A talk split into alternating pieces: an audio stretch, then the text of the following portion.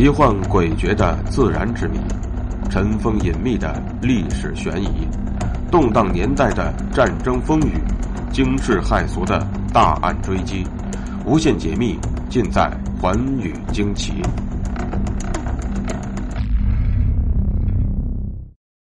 大家好，欢迎收听《寰宇惊奇》，我是东方。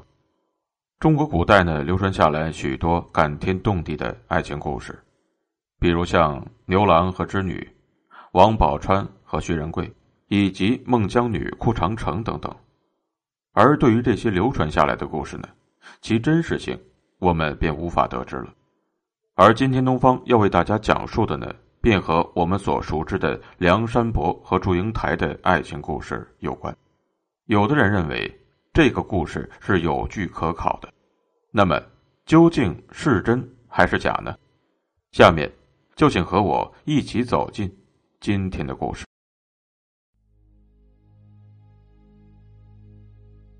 梁山伯祝英台的故事，除了口口相传之外，舞台艺术表现传播也相当的多，在我们国家可以说是家喻户晓、妇孺皆知。但是，历史上是否真的有梁祝奇人奇事呢？如果有？他们是哪个时代、什么地方的人，或者根本就是街谈巷议、道听途说的小说家所创造的呢？这也是一个众说纷纭、饶有兴趣的历史之谜。否定梁祝真的有奇人奇事的人认为，梁祝和《白蛇传》、牛郎织女、孟姜女的故事合称为中国的四大民间故事，后来编成了戏剧。尽管戏剧和故事都十分动人，但毕竟只是传说，因此事实上是不存在奇人奇事。他们进而推论说，梁祝死后岂能化蝶呀？孟姜女焉能哭倒长城呢？至于织女和白娘子，一个为天女所幻化，一个为白蛇所幻化，纯属子虚乌有。所以，他们究竟是真是假，道理自然是很明显的。不过，虽然这只是一家之言，但听起来似乎很有道理。然而，认为梁祝确实有奇人奇事的也不在少数。在一份报纸的一篇短文当中，便曾经说明，祝英台是明代的侠女，梁山伯原是前朝的书生，两个人原本毫不搭界。但是，祝英台为民造福，死后人们为了安葬他。在挖葬墓穴时，发现了下面有梁山伯的坟墓，于是便将他们合葬，这才演化出来了梁祝的故事。其实，研究梁祝是否确有其人其事，并不是从今天开始的。历史上有些严肃的学者也进行过研究和探索。在清代的乾隆和嘉庆时期，著名的经学家焦循便是其中的一位代表。他在《据说》一书卷二中便引用了宋元之际刘一清的钱塘遗事，以及他自己亲身的见闻，说全国至少有四座所谓的梁祝墓。第一处墓葬在河北的临镇，第二处墓在山西的嘉祥县，在这里，焦循便曾经亲眼看到过祝英台墓的结石拓片，于是他便在《据说》当中记载说：“乾隆乙卯。”即公元一七九五年，于在山左学识阮公修山左金石志，州县各以碑本来。嘉祥县有祝英台墓，节文为名人刻石。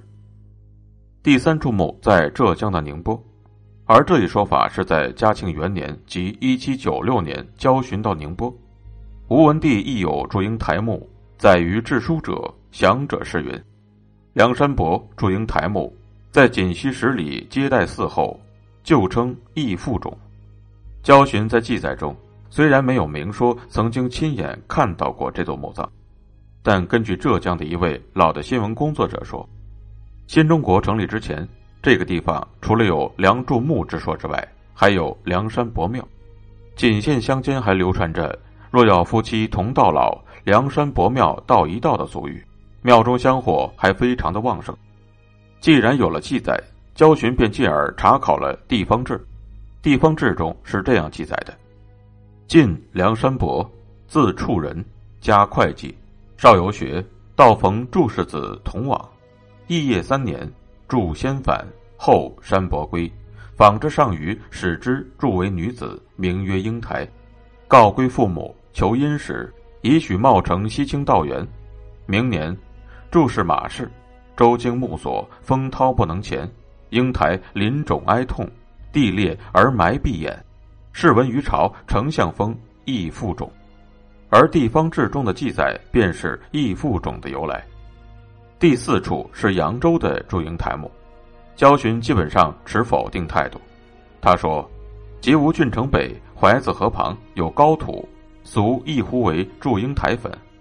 于入城必经此，或曰此隋炀帝墓，谬为英台也。”除此之外，清代的另外一位著名的学者毛先书，在他的著作《填词明解》卷二当中引用了宁波府志，其中的内容和焦循所记载的茂城梁祝墓大同小异，只是多了“兼吴中花蝴蝶，盖菊毒所化，童儿一呼梁山伯祝英台云”这么一句话而已。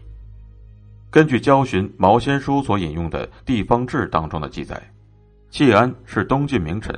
历史上也确有其人，而当时女子也没有缠足的陋习，这便为祝英台女扮男装提供了一定的方便。而且，志书上的记载竟然如此详尽，因此便不能排除历史上确实有梁祝其人其事的可能。